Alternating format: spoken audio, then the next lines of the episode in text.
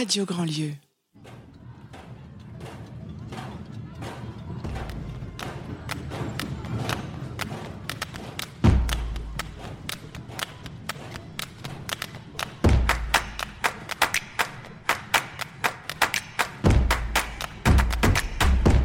Joie politique, le podcast qui décapsule ton rapport aux politiques.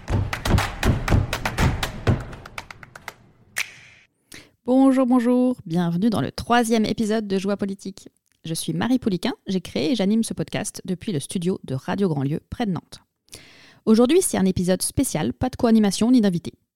Je voulais revenir sur les débuts de cette expérience de création de podcast, tant que c'est frais et chaud à la fois. Vous savez maintenant, dans Joie politique, je vous propose de découvrir en quoi nos quotidiens sont politiques, comment le politique influence nos vies et comment nous pouvons l'influencer. Aujourd'hui, nous allons prendre l'expérience Joie politique comme exemple de ce qu'il y a de politique dans nos projets. Et pas en mode exemple modèle à suivre, hein, juste une illustration. Un prétexte pour mieux comprendre ce qui peut se passer quand on prend ce regard du politique. Oui, on est un peu en mode Inception. On va déglier l'expérience du podcast Joie politique dans un épisode du podcast Joie politique mais ça va aller, on va y aller tranquillement. Dans une première partie sur ce sujet, je reviendrai sur ce qu'il y a de politique dans les choix que j'ai faits pour ce podcast, ce cas particulier. Comment j'ai utilisé la portée politique des options possibles pour m'aider à faire des choix.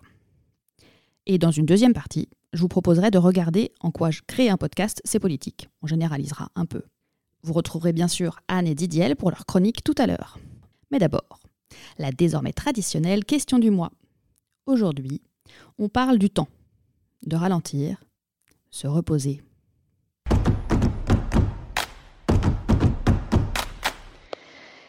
Marie et oui, ralentir, euh, c'est en fait, euh, je dois rendre hommage euh, à ma dernière lecture de Timothée Paric, ralentir ou périr. Je trouve que c'est une super question qui peut en plus s'appliquer, en l'occurrence lui, à l'économie, mais je pense aux entreprises et puis après, bah, à soi.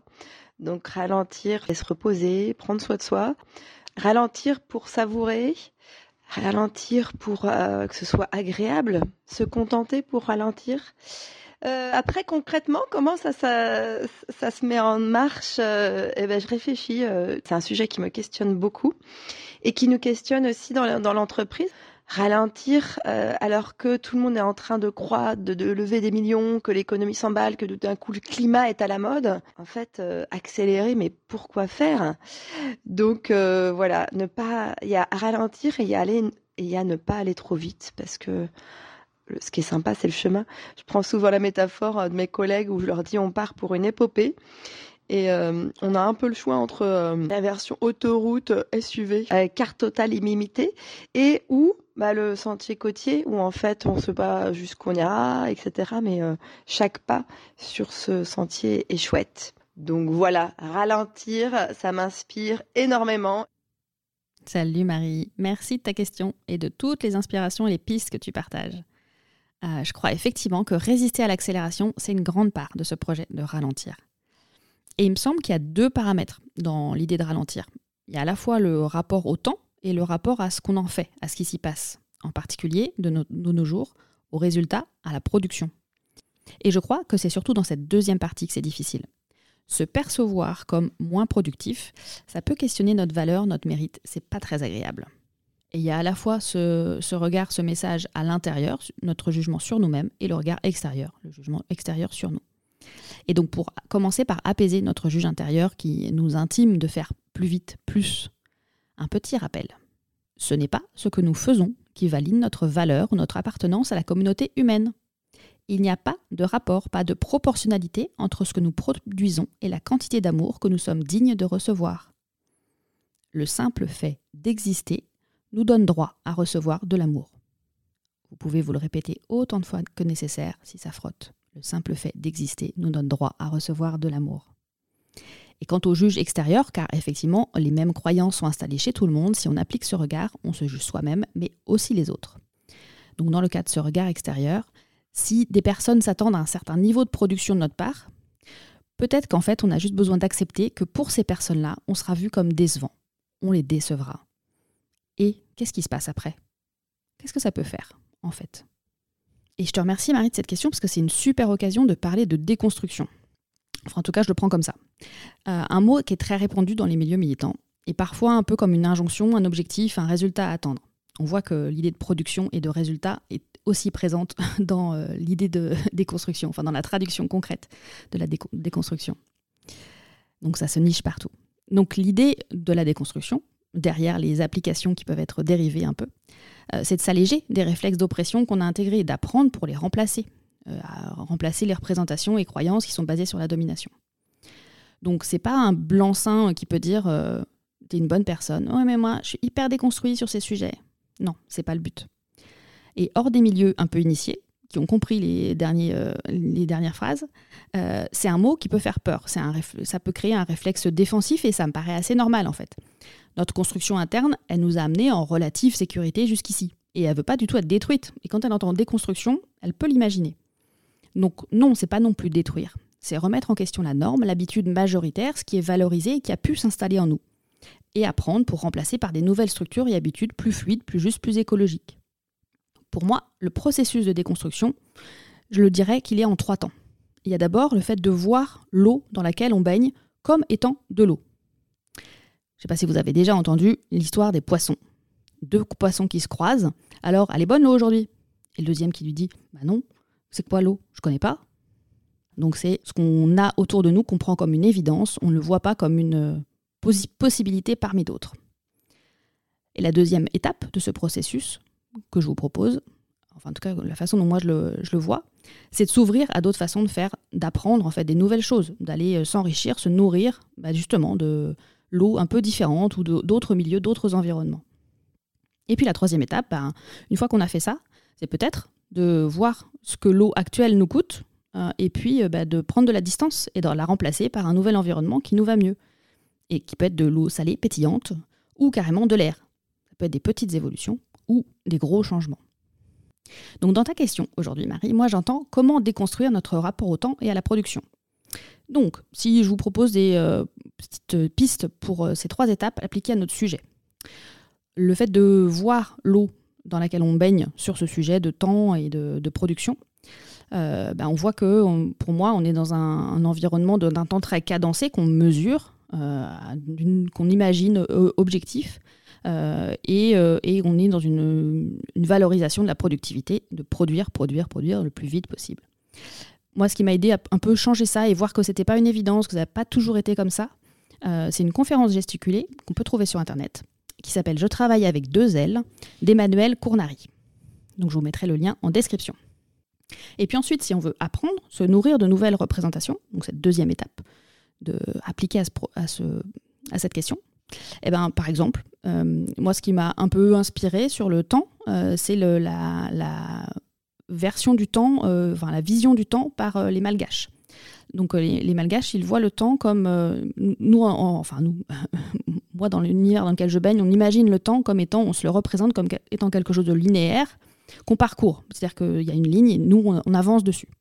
Eh bien, eux, ils voient plutôt comme l'humain, l'être positionné et que le temps le traverse. Et plutôt euh, le futur étant derrière et le passé devant. C'est-à-dire qu'on voit le passé parce qu'on le connaît, et le futur, on ne sait pas ce qui va se passer, il nous arrive de toute façon. Et on le constate quand il nous traverse. Voilà, un exemple. Je vous mettrai un lien aussi. Euh, ce n'est qu'un petit teasing, et bien sûr, c'est beaucoup plus nuancé, complexe et passionnant. Vous pourrez aller creuser ça.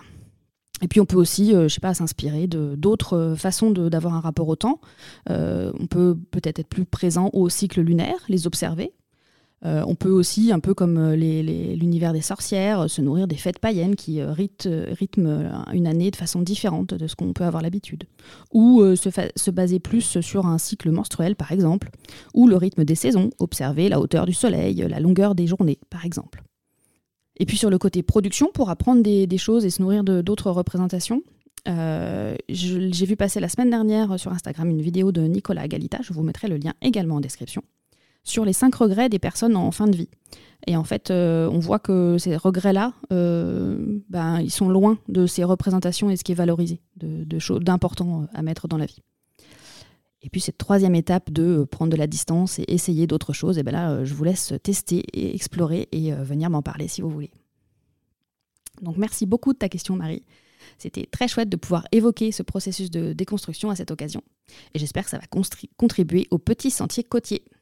Si tu veux alimenter la question des prochaines émissions, Envoie-moi ta question par mail à marie-joie-politique.fr.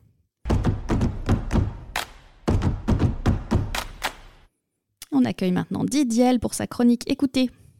Alors, quel extrait nous partages-tu aujourd'hui, Didiel? Eh bien, Marie, puisqu'il s'agit de créer, j'ai choisi un extrait de Connexion de Kate Tempest. La créativité encourage la connexion, et cette connexion qui nous relie à notre moi authentique, qui nous force à sortir de notre zone de confort, nous aide à prendre conscience de l'impact que nous avons sur les autres. Habitués que nous sommes à traverser l'existence à tâtons dans le brouhaha convulsif de l'enfilade des jours, à piocher au petit bonheur dans chaque rencontre, sans être capable de voir au-delà de ma survie, la survie de mes gosses, ma survie, la survie de mes gosses. Dans les chapitres qui suivent, je vais me lancer dans l'éloge de la créativité, l'éloge de la musique et du théâtre, l'éloge des rassemblements humains et du partage des émotions. Je sais bien qu'assister à un concert ou jouer sur les planches n'occupe pas la même place dans l'ordre des priorités, que l'accès à un logement décent et abordable, à des conditions de travail où l'équité et les normes de sécurité sont respectées, à des soins médicaux, à des produits alimentaires sains et frais, à une eau potable qu'on se procure aisément et à un environnement où les enfants peuvent grandir sans être victimes de violences, de menaces, de traumatismes. Mais on ne m'enlèvera pas de l'idée qu'à côté de ces besoins fondamentaux, l'être humain ne peut et ne pourra jamais se priver de jeu, de créativité, d'introspection et d'expression personnelle. Voici les mots que je compte employer pour explorer mes idées. Créativité, connexion, connexion créative. La créativité désigne l'aptitude à s'émerveiller, l'envie de réagir à ce qui nous bouscule, ou plus simplement, c'est un acte d'amour, quelle qu'en soit la nature.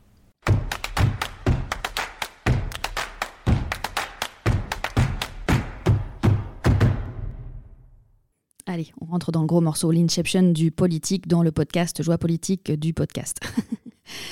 Donc, en quoi créer un podcast, c'est politique? On peut commencer par le retour d'expérience, des endroits que moi j'ai identifiés, vécus, euh, expérimentés dans cette création. Donc, pour commencer, ben, j'ai choisi de m'appuyer sur une web radio associative et locale. C'était une évidence dès que j'ai euh, rencontré euh, Ludovic et, visité le lieu.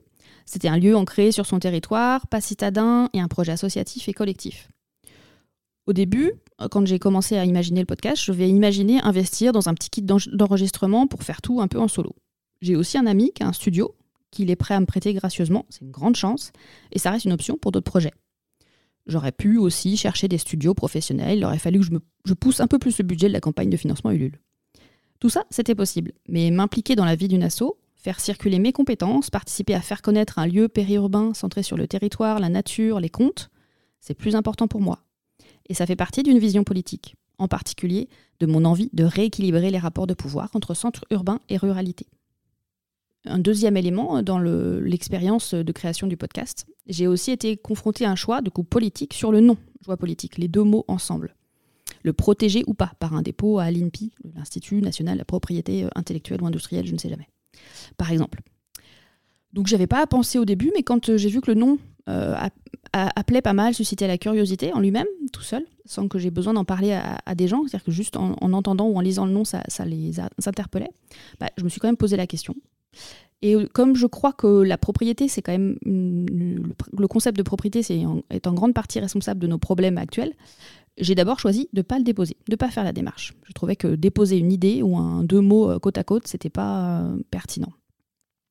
Et puis après, le scénario de quelqu'un d'opportuniste qui identifie le mot euh, comme pertinent et le récupère pour développer un projet qui correspondrait pas à, mes valeurs, c'est venu me faire un peu peur.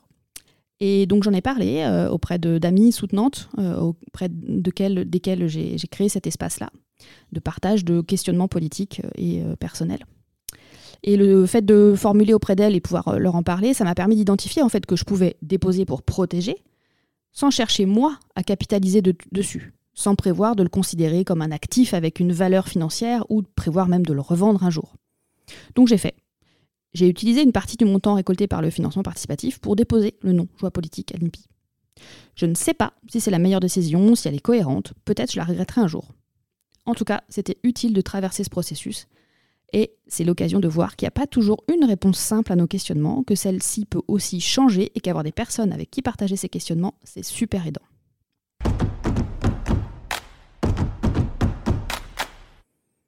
Un troisième point sur l'expérience de création de podcast. Vous avez pu remarquer que sur Joie Politique, on a trois épisodes plus un pour l'instant. les épisodes ont des formats assez différents, c'est assez inhabituel. C'est pas recherché, c'est pas souhaité au départ, mais ça s'explique. En fait, c'est un projet organique, ça part d'un élan et ça se structure au fil des expériences et opportunités. J'ai pas décidé du programme de l'année ni de la liste des invités pour les 20 épisodes à venir. Ça pose des euh, contraintes et des défis d'organisation et de voilà d'adaptation. Mais euh, à chaque moment, je suis ce qui me semble juste, ce qui me fait envie. C'est un immense luxe, j'en suis tout à fait consciente. Mais c'est aussi que je me suis créé cet espace de liberté d'expérimentation, sans enjeu autre que mon envie. Et je vous invite peut-être à en faire de même. Créer votre propre espace de désir, même tout petit, même invisible de l'extérieur. Et vous m'en direz des nouvelles. Et ça, c'est politique, parce que ça propose une autre façon de développer un projet. Pas avec un rétro-planning, un budget préétabli. Et c'est aussi politique d'en témoigner ici, pour peut-être vous autoriser à faire de même. Et pour finir, peut-être le plus important. J'ai pas fait d'épisode de répétition. Je me suis pas formé avant. J'ai pas d'essais cachés dans les archives de mon ordi. Ces essais, en fait, ils sont en ligne. Ce sont les premiers épisodes. J'apprends en faisant. Et d'ailleurs, je vous remercie de me suivre dans cette courbe de progression. Et c'est important pour moi de garder cette trace. L'épisode moins 1, euh, bonus, euh, sans jingle, en mode spontané, un peu fouillis. Un épisode 0 un peu en apnée, à fond, sans reprise de souffle, ni pour vous, ni pour moi. L'épisode 1, très dense, assez conceptuel, pas forcément évident à digérer. L'épisode 2, deux fois plus long, et pour moi, j'ai senti trop long. Et avec un son d'interview par téléphone, pas au niveau du reste. Ben voilà. Et l'épisode 3, ben, vous me direz, on verra à la fin de cet enregistrement et de votre écoute. Parce que j'apprends et que je compte bien continuer à progresser et que ça touche et impacte un maximum de personnes, mais c'est important pour moi qu'elles ne, me découvrent pas à ce moment-là en se disant que ce résultat est inaccessible. Non, j'ai commencé petit, j'ai testé, j'ai pas réussi des trucs, j'ai appris, j'ai continué longtemps à faire ça et j'ai encore beaucoup à apprendre.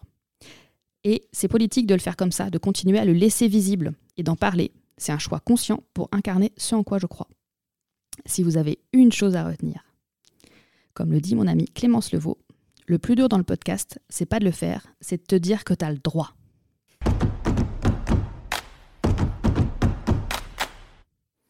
Et puis, vous commencez à me connaître, je pense, j'aime partir de l'exemple pour tenter d'aller vers le général. J'ai réalisé il y a quelques semaines que ce simple fait de créer un podcast, c'était un geste politique, à plein d'égards, pas seulement pour moi. En fait, j'ai vu que sur moi, ça avait un effet individuel euh, d'empouvoirment, je l'ai constaté. Euh, je crois que ça donne la légitimité à parler, à dire, à se considérer que bah, ce qu'on a à dire euh, peut prendre de l'espace, même si c'est de l'espace virtuel, que ça peut prendre du temps, que peut y avoir des gens qui pourraient peut-être être intéressés. Et du coup, ça permet aussi de développer des compétences, de formuler des choses, écrire un conducteur, euh, euh, tenter euh, des, formats, faire du montage, etc. Ça m'apprend aussi à bah, être plus clair dans mon message, à, du coup, par exemple, pour moi, chercher un maximum à donner des exemples pour redescendre sur le, du concret le plus possible et diluer, en tout cas rendre digérable l'idée de fond. Et puis, euh, voilà, comme je vous le disais dans la première partie, ça entraîne aussi à faire des choix avec leur impact politique.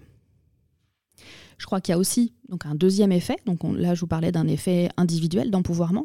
Il y a un deuxième, effet euh, qui est collectif et euh, un peu deux sous-effets dans le collectif, un effet collectif direct et un effet collectif indirect. Le premier effet collectif direct, c'est de se constituer en force politique, en groupe agissant. Comme Laurent Safoul le disait dans le deuxième épisode, reconnaître son propre parcours, sa propre expérience, son propre vécu dans les mots de quelqu'un d'autre. C'est prendre conscience des causes systémiques associées. C'est voir qu'il y a une cause extérieure à ça. Ce n'est pas, euh, c'est arrêter de tout prendre sur soi et sur son individualité, sa, sa responsabilité. Et donc, c'est commencer à se constituer en force politique, en groupe euh, d'intérêt commun. Et comme des cercles paroles, j'en faisais, mais je craignais que ce soit un peu euh, vain, qu'un soulagement, un peu un bénéfice individuel. Même si c'est déjà ça. Mais à long terme, juste un soulagement, c'est assez stérile en fait. Et en fait, c'est Victoire Toyon qui m'a permis de conscientiser cet effet politique du cercle de parole. Le fait de se reconnaître dans l'autre et de par, là voir l'effet systémique et se constituer en force agissante politique. Merci encore pour ça. Et puis dans les effets euh, collectifs directs, mon ami Clémence, dont je vous parlais tout à l'heure, euh, me nommait également la nécessité de documenter, de créer des traces de nos vécus, de nos quotidiens, de nos pensées, pour que celles qui viennent après, après nous, se sentent moins seules et pas l'impression de devoir tout refaire, de ne pas avoir de fondation sur lesquelles continuer à bâtir. Et multiplier ces traces, c'est se rendre impossible à effacer. Ou en tout cas, c'est compliquer la tâche à ceux qui voudraient effacer. Donc allons-y, multiplions, multiplions, prenons la voie. Et puis, il y a des effets collectifs indirects, qui seraient plutôt de l'ordre d'une contribution à un changement culturel. Donc, euh, ben, je vous parlais de la légitimité tout, à l'heure. Euh, considérer qu'on peut faire les choses même quand on ne se sent pas légitime, euh, et ben c'est lutter contre la légitimité toxique dont parle Mathilde Viau dans un épisode dans les couilles sur la table. Idem, je vous mettrai le lien en description. Euh, en fait, c'est, euh, elle, nomme que euh, bah, la légitimité a priori de, de l'homme blanc, qu'elle a, elle, observé en particulier à l'Assemblée nationale, cette légitimité a priori non questionnée, évidente, bah, fait qu'il n'y a, a, pas de phénomène d'autocritique, il n'y a pas de phénomène de vigilance dans justement bah, les, pensées un peu, les stéréotypes, les biais, les représentations faussées qu'on peut avoir. Et du coup, je crois qu'apprendre à faire même quand on ne se sent pas légitime, bah, du coup, c'est montrer qu'on peut faire des choses en ayant cette vigilance. J'espère que c'est compréhensible. En tout cas, voilà, ça travaille sur la légitimité de façon collective et sur l'image de la légitimité et la nécessité de la légitimité. Et puis dans les effets collectifs indirects, euh, cette contribution à un changement culturel, je vois aussi, et du coup vous compléterez, il y aura certainement plein d'autres choses, mais je vois aussi une, façon de proposer, de revenir un peu à une culture orale, enfin en tout cas de le redévelopper, de la revaloriser, en alternative un peu au règne de l'écrit, de la dissertation et de la bonne orthographe associée. Un podcast, la radio, c'est une prise de parole potentiellement beaucoup plus directe, moins intellectualisée, moins contrôlée, et donc moins soumise à la police du savoir écrire. Même si en ce moment je vous lis quelque chose que j'ai écrit, mais je n'ai pas fait attention à l'orthographe. Je ne me suis pas censurée pour ça. Et donc pour des personnes qui seraient bloquées par ça, c'est une voie d'expression alternative assez intéressante. Donc pour résumer cette deuxième partie. Il y a les effets individuels, voilà, qui auront un effet systémique par percolation et diffusion, mais c'est vraiment sur soi, la personne qui crée le podcast, ben, un effet d'empouvoirment, hein, que des personnes qui ne s'autorisent pas à parler précédemment le fassent, ben, que leurs paroles deviennent légitimes, ça a un impact. Et des effets collectifs directs, donc se constituer en force politique en se voyant mutuellement euh, ben, euh, une, des choses en commun. Et de documenter euh, nos vécus, nos pensées et puis les effets collectifs indirects, donc diminuer le poids de la légitimité et redévelopper une culture orale. Voilà, c'était quelques enseignements de la création de joie politique. J'espère que ça vous a intéressé et que c'était pas juste un trip autocentré, vous me direz. Si ça a titillé chez toi l'envie de créer un podcast, je propose une mini formation, trois semaines pour mettre mon podcast sur les rails dont la première promo test aura lieu du 14 novembre au 5 décembre. Si tu écoutes cet épisode à sa sortie, il est encore temps de t'inscrire. Je te mets le lien dans la description ou sur demande à marie.joiepolitique.fr. Et pour clôturer en beauté, nous retrouvons Anne pour une politique de l'amour. Dans ma précédente chronique, je concluais en me demandant s'il était possible de construire une société qui soutiendrait notre capacité d'aimer. Parce que c'est là que se situe la racine de la puissance de l'amour en politique. Je sais que les temps sont rudes, mais sans vouloir vous miner le moral, je crois que pour l'instant, ça n'est pas possible. Ou plutôt, non, je reformule. Les dominants n'ont ni besoin, ni envie qu'advienne cette société qui soutiendrait notre capacité d'aimer, de nous aimer et d'aimer les autres. Mais je ne suis pas sûre non plus qu'une partie des dominés en ait vraiment envie. Pourquoi? Parce que nous avons toutes et tous intégré des siècles de représentation patriarcale et hétéronormative de l'amour. Vous n'aimez pas cette phrase? Elle fait trop bingo des féministes? Alors, je reformule. Si je vous dis amour, ça convoque peut-être dans votre imaginaire Tristan et Iseult, Roméo et Juliette, Belle du Seigneur, Le Rouge et le Noir, Dirty Dancing, Pretty Woman, 50 nuances de grès ou le duo de Diams et Vita. Ne me remerciez pas, c'est cadeau. Vous connaissez donc le schéma. Un homme, fort, grand, musclé, protecteur, plutôt riche, haut placé, rencontre une femme, plus jeune, plus petite, plus naïve. Il tombe amoureux et l'homme, seul, déprimé ou traumatisé dans son enfance, reprend goût à la vie. Après, soit ça finit en drame, soit en retrouvailles de dernière minute. Fin du film, ils vécurent heureux et eurent beaucoup d'enfants. Mais le problème, comme le dit si bien Bell Hooks dans beaucoup de ses livres, c'est que ce schéma est basé sur la domination. Celle d'un groupe, les hommes, qui consentent aux règles du patriarcat et de la masculinité viriliste, sur un autre, les femmes, et toutes celles et ceux identifiés comme fragiles. Cette domination au cœur de l'intime se reproduit et se diffuse un peu partout, de la famille aux relations de travail, jusqu'en politique. Cette domination se fonde principalement sur la peur, la peur de l'autre, la peur de la vulnérabilité en chacun de nous. Dans un tel système, personne n'a vraiment le loisir d'être vulnérable. Ni les femmes, que leur vulnérabilité fragilise toujours plus dans ce système de domination, ni les hommes, qui risquent d'être considérés comme faibles et donc de basculer dans la catégorie des dominés. Ajoutez à cela le capitalisme, le culte de la vitesse et de la performance, et vous comprenez pourquoi l'amour comme puissance politique, ce n'est pas pour demain. Oui, car en politique, il y a surtout du pouvoir. Du pouvoir sûr. Sur des alliés, sur le camp adverse, sur une administration, sur les citoyennes et les citoyens. Du pouvoir sûr, donc de la défiance a priori. Et Très nombreuses sont celles et ceux qui pensent que c'est ainsi, ainsi depuis la nuit des temps, que c'est ainsi que l'être humain est fait, avec sa volonté de conquérir, de dominer, de posséder. Mais on pourrait remplacer ça par le pouvoir de, le pouvoir de penser ensemble, de créer ensemble, d'agir ensemble. Ça s'appelle coopérer. Ça s'appelle faire confiance a priori. Ça s'appelle apprendre à être vulnérable sans se sentir en danger. Et ça peut s'apprendre dès la petite enfance à condition que ce soit un projet politique. Donc partagé, incarné dans des textes, des pratiques, des infrastructures et des financements publics. Pourquoi ça ne l'est pas? Parce que le modèle français monarchique comme républicain a mis le mal, avec un accent circonflexe, et la masculinité toxique au cœur de la politique. Mais ça, j'en parlerai dans ma prochaine chronique. Merci Anne pour tes mots toujours bien choisis. On te retrouve dans un mois pour la suite de tes explorations. Et justement, dans les prochains épisodes, nous parlerons conflit et désaccord. En quoi nier la conflictualité, en fait, c'est violent, et en quoi on peut peut-être cultiver notre art du désaccord et du conflit? On parlera aussi, dans un autre épisode, d'humour. En quoi c'est une stratégie politique ou pas, et dans quel cas c'est soutenant et émancipateur, et dans quel cas c'est oppressif? On parlera aussi, dans un autre épisode toujours, handicap et validisme. C'est quoi? Quelle représentation de l'être humain valide? Il y a derrière et comment ça nous impacte tous et quelles stratégies sont possibles. Et vous savez quoi? Je ne sais pas du tout dans quel ordre ni sous quel format. Et oui, vous vous souvenez du côté organique? Bah voilà, ça veut dire ça.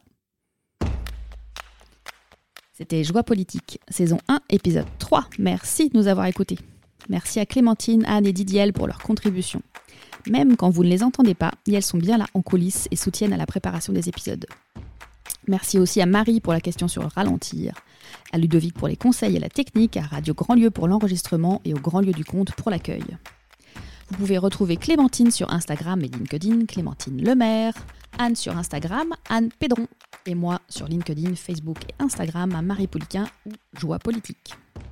Pour ne pas louper les épisodes à venir, tu peux nous retrouver sur le site de Radio Grand Lieu ou sur ta plateforme de podcast préférée. Je te conseille de t'abonner pour être tenu au courant des sorties. Sur le site joiepolitique.fr, tu peux également retrouver les épisodes en version retranscrite écrite et un lien pour t'abonner à la newsletter Joie Politique. Allez, on se retrouve dans un mois pour la suite. D'ici là, cheminez bien, en joie politique bien sûr.